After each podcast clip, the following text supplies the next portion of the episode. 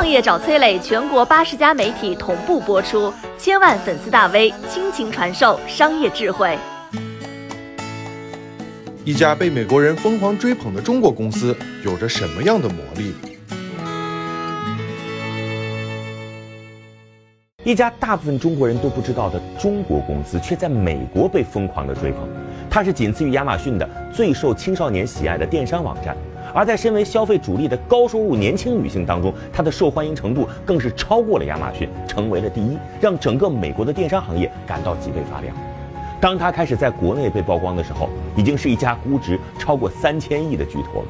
很多人形容它仿佛像是从石头缝里边蹦出来的，还有投资人感慨它是中国最神秘的百亿美金公司。它就是十亿一家快时尚女装跨境电商公司，让国外消费者沉迷来自中国的衣服不能自拔。Shein 的成长史是一个中国品牌的征服世界史，而既然要征服世界，我们就要先从原来的世界服装老大说起。在西班牙西北部的临海小镇拉克鲁尼亚，大量的服装厂工人在毫不停歇地制造衣服，从设计到运输一条龙完成。最后，这些衣服都会贴上同一个品牌 Zara。这个小镇就是世界上最强大的快时尚帝国 Zara 的心脏，帮助这个品牌从一家街边小店最终称霸了全球。什么是快时尚？传统服装一季才上新一次，而 Zara 可以做到一周上新两次。后者借此紧跟潮流，衣服的款式更符合消费者的口味，而且快时尚重设计，价格反倒便宜，一经出世就风靡全球。二零一七年，Zara 创始人超越了比尔盖茨，竟然登顶全球首富。这么一家巨头对中国的庞大市场又怎么会错过呢？二零一一年，快时尚的 Zara 带着 H&M、Forever Twenty One、Topshop 等一般快时尚小弟在中国疯狂的踢馆。五年，Zara 新增超过了一百家门店，再加上快速崛起的淘宝，时不时在背后插两刀，本土的服装品牌那是人仰马翻。这一切都被一个山东男孩看在眼里，这个年轻人叫做徐仰天，此时呢跟风在做婚纱外贸，夸张的时候按照进价把人民币改成美金，直接挂在美国网站上卖，就这个价格还只相当于美国本土婚纱的五分之一，那真是深受美国消费者的喜爱。这件事儿暴利归暴利，但是他做不大，毕竟啊，婚纱大部分人一生只需要一件，复购率很低。此时呢，徐仰天一看国内服装品牌的惨状，他想，哎呦，这 Zara 牛啊，这淘宝也牛啊，于是他心里边突然一寻思，这 Zara 等于快时尚，这淘宝等于线上电商，这更牛的不就是线上电商加快时尚吗？于是徐仰天一拍大腿，要干就干最牛的，要做就做线上电商快时尚。二零一二年初，徐仰天果断放弃婚纱业务，全力转型做跨境快时尚女装，这是一个独立的平台。Zara 到中国来那是狼来了，而 Shein 到美国远远谈不上猛龙过江，所倚仗的无非就是 Made in China 的便宜。国内竞争激烈，美国市场也不是那么好闯，有货你还得有顾客。作为全球互联网的发源地，此时以亚马逊为首的美国电商行业已经是山头林立，而且在资本的助力下，好莱坞明星纷纷下场站台。阅欧美大片无数的徐仰天看着荧幕偶像们正在无比卖力地为对手们摇旗呐喊，心里那是五味杂陈。怎么办呢？请明星那是花不起钱的，对面都是财大气粗的。在挠了无数次头之后，年轻人突然有了灵感：怎么把我的这个看家本事给忘了呢？二零一三年，上海滩悄悄诞生了一个购物分享社区，叫做小红书。渐渐的，一些人通过在社区里边分享经验，有了粉丝，成为了达人。四年之后，南边广州有一个叫完美日记的彩妆品牌，以小红书达人为传播渠道，快速崛起。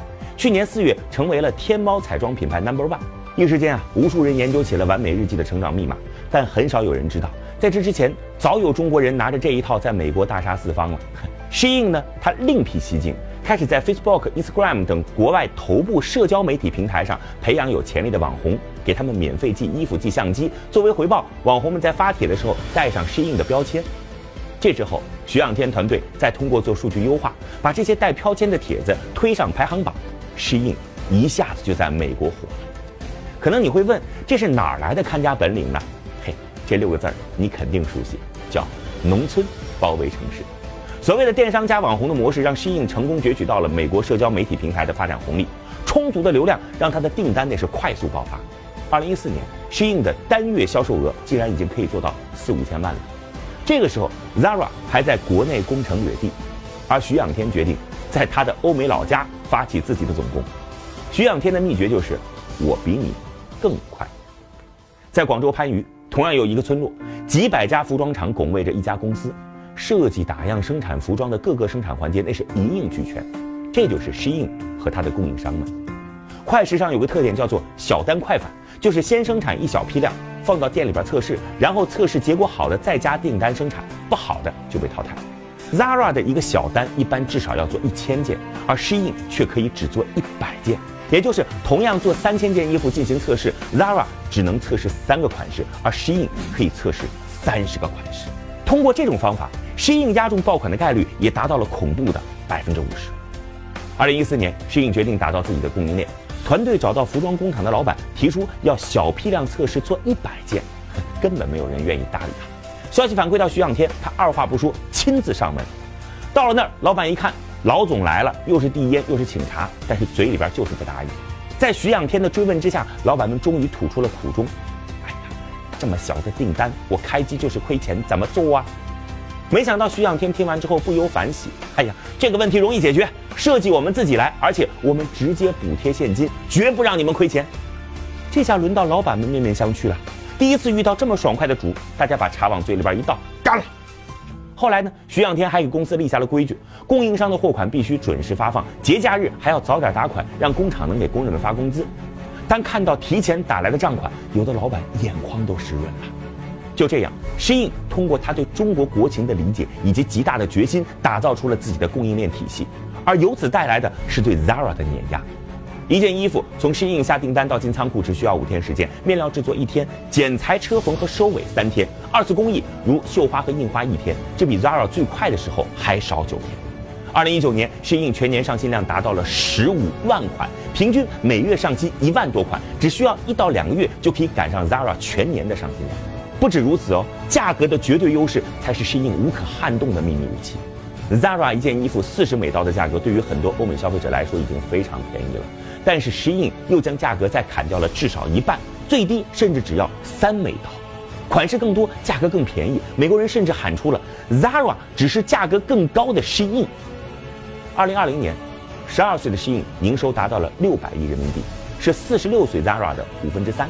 和前一年相比，Shein 增长了百分之百，而 Zara 下降了百分之三十。曾经以 Zara 为首的外国品牌依靠快时尚在中国攻城略地，而如今 Shein 凭借更快的时尚反杀而去。这一切力量的来源就是中国强大的服装供应链。没有谁能比我们造得更快，没有谁能造得比我们性价比更高。有服装从业者说啊适应的速度相比国外很快，但是在广东、浙江其实并不算什么。适应的低调像是精心设计的一般，为什么会这样呢？也许从美国如何对待华为、TikTok、WeChat 这些中国公司或产品上，我们已经能看到徐仰天心中的答案。我是崔磊，很多互联网公司都曾邀请我去分享创业方面的课程，包括抖音、快手、百度、阿里、腾讯等等。